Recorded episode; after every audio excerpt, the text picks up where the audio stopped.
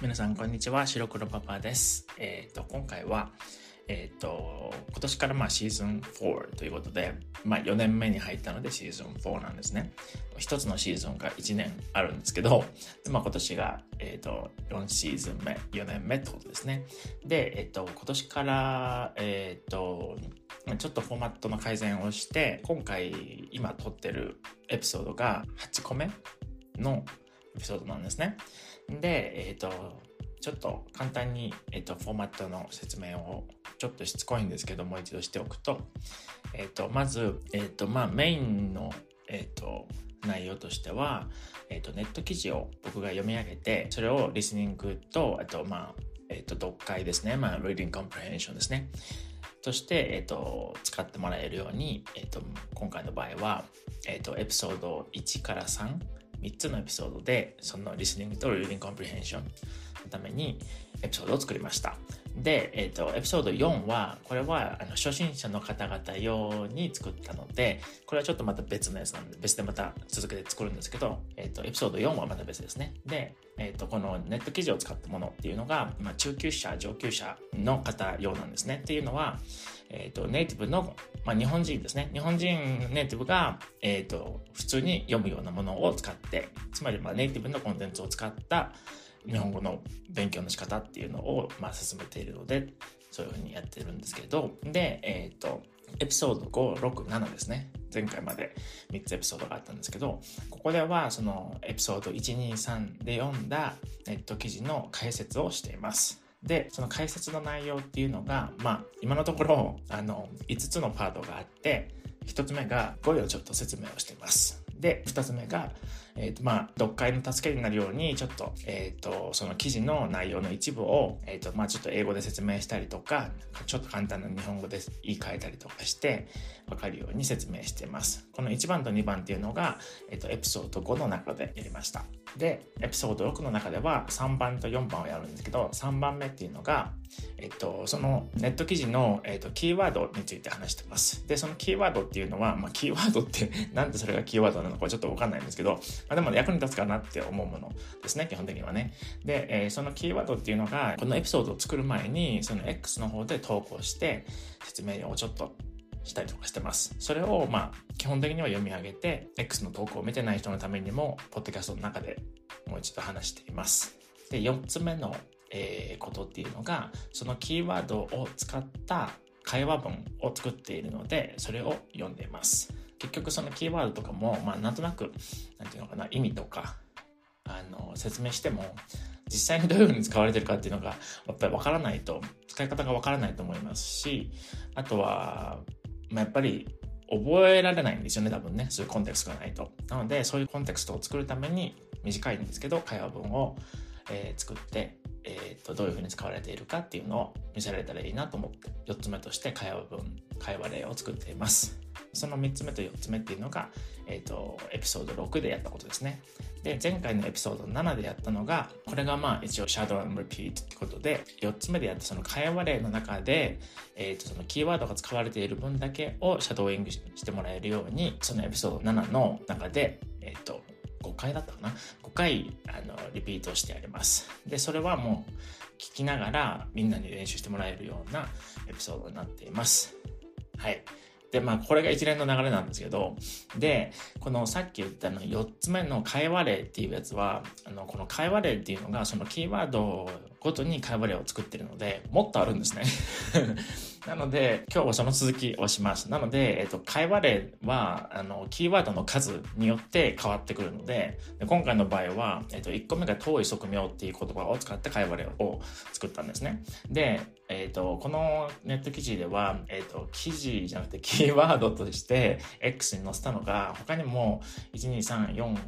4つあって、あ本当はもっとあるんですけど、まあ、とりあえずこの記事の中の1つ目のパート、最初の3段落ですね。最初の3段落からは、えっと、あと1、2、3、4、つあって、で、1個目が遠い側面で、2個目、今日やるのが自由奔放。で、3つ目が無理せず。で、4つ目が背伸びせず。で、5つ目がかしこまらずですね。これはちょっとまあ、あの、解説の一番最初のところであの説明をちょっとしたんですけど、で、まあ今回はその自由奔放っていう言葉を使った会話例をもう作ってあるので、の、今回は、まあちょっと会話自体が前回の、え、ー、と、遠い側面を使った会話例よりもちょっと短いので、会話例を3つ、えー、作ってあります。ちょっとずつあの使い方が、まあ一緒なんですけど、ちょっとなんかコンテクストが違うので、あ、こういうふうにも使えるんだなっていうのがわかると思うので、えっ、ー、と、3つ作ってあります。えー、それでは、会話例の1番ですね。えー、読みますね。で、えっ、ー、と、この会話は、うんまあ、ちょっと前回も話したんですけど、あの、生徒さんの中に、まあ、日本人の名前が、えっ、ー、と、慣れてないから聞いても名前かどうかわかんないとか、あの、まあ、日本人の名前を知らないからですよね。なので、あのできるだけ、あの、会話例の中でも、なんか A さん、B さんとか、なんか person 1、person 2とかじゃなくて、まあ、本当の名前、よく、あの、ある日本人の名前を使ってやろうと思ってます。でも、日本語では基本的には名字でお互いを呼び合うことの方が多いので、まあ、名字を使って、名字っていうのが、ファミリーネーム、ショラネームですね、を使ってやります。で、今回は、えっ、ー、と、伊藤さんっていうのと、中村さんっていうこの2人の会話になります。伊藤さんも中村さんも日本にもたくさんいるので、あの、一応聞いたことがあると、名前聞いた時に、あ、名前だなっていうのがわかると思います。なんか、知らない言葉が出てくると、なんていうのかな、え、今の何だったんだろうって、ちょっと焦っちゃうと思うので、まあ、名前は名前でどうしようもないので、あの、名前っていうのが認識できていれば、あの、ちょっとは焦りも減るかなという感じですね。はい。じゃあ、えっ、ー、と、伊藤さんと中村さんの会話で、会話例の1ですね。で、伊藤さんから始まります。藤さん。鈴木さんっていつも自由奔放に生きている感じで羨ましいですよね。中村さん。そうですよね。鈴木さんは何にも縛られずに本当に自分にやりたいことをしている感じだから好感が持てますよね。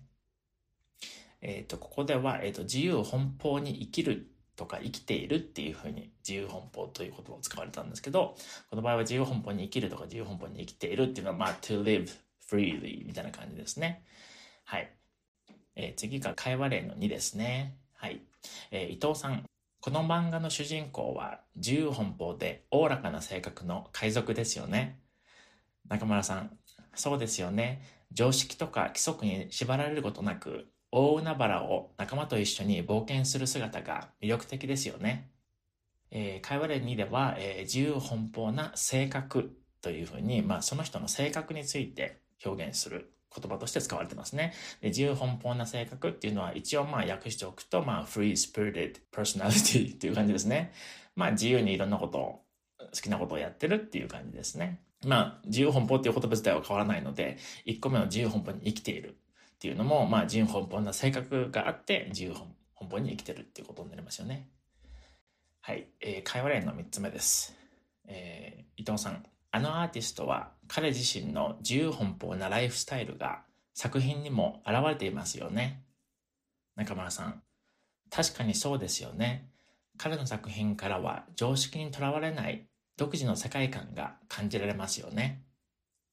はい。えー、この会話例の3つ目では、えー、自由奔放なライフスタイルっていうふうに書いてあるんですけど、まあ、そのままですね。まあ、ライフスタイルが自由な感じの人。で、この場合は作品に現れているので、あの、この、この人アーティスト、まあ、どういうアーティストかっていうのは書いてはないないんですけど、まあ、例えば絵を描く人だったり、まあ、歌でもいいんですけど、まあ、絵を描く人だったら、その絵の作品の中に、その自由奔放な感じが、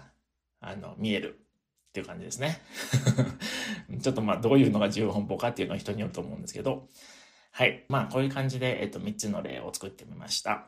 えー、っと、まとめとしては、まあ、自由奔放という言葉は束縛されることに、ことなく、自分の思うままに行動する様子を表す表現ですっていうふうに、まあ、辞書とかで調べると書いてあるんですね。で、まあ、個人の自由な行動やライフスタイルを表現する際に使われますっていうふうに書いてあります。この部分を、まあ、ちょっと、なんとなく英訳しておくと、So the word um, 自由奔放 free and unrestrained かな、uh, そのままあの訳すとね、uh, is an expression that describes the way a person acts as they wish without being constrained. It is used to describe an individual's freedom of action and lifestyle って書いてあります。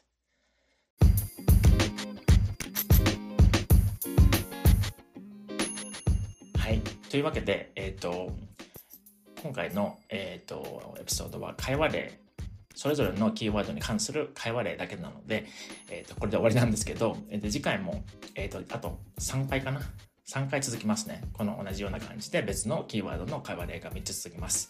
あ、でも、あの、シャドーイングのエピソードもやっぱり作ろうかなと思ってるので、えっと、今、えっと、会話例の中で読んだ自由奔放っていう言葉が使われている文章のシャドーイングのエピソードは、多分この後作ってそれでその後にまたもう一つの、えー、と次のが無理せずっていうキーワードの、えー、と会話例作ってそれの、えー、シャドーイングのエピソードを作ってまたその次のキーワードの会話例のエピソードを作ってそのシャドウイング作ってっていうような、そんな感じでやっていこうと思います。なのちょっと当分続きますね。でももうなんか次の記事の、えっ、ー、と、リスニングとウェディングコンプレヘンション用の次の記事の録音とかももう終わってるので、もしかしたらそういうのもちょっと入れるかもしれないんですけど、まあ結構いろいろ来るので、いっぱい聞いて勉強の役に立てばいいなと思ってますので、ぜひ聞いてみてください。今回は以上になります。それじゃあまたね。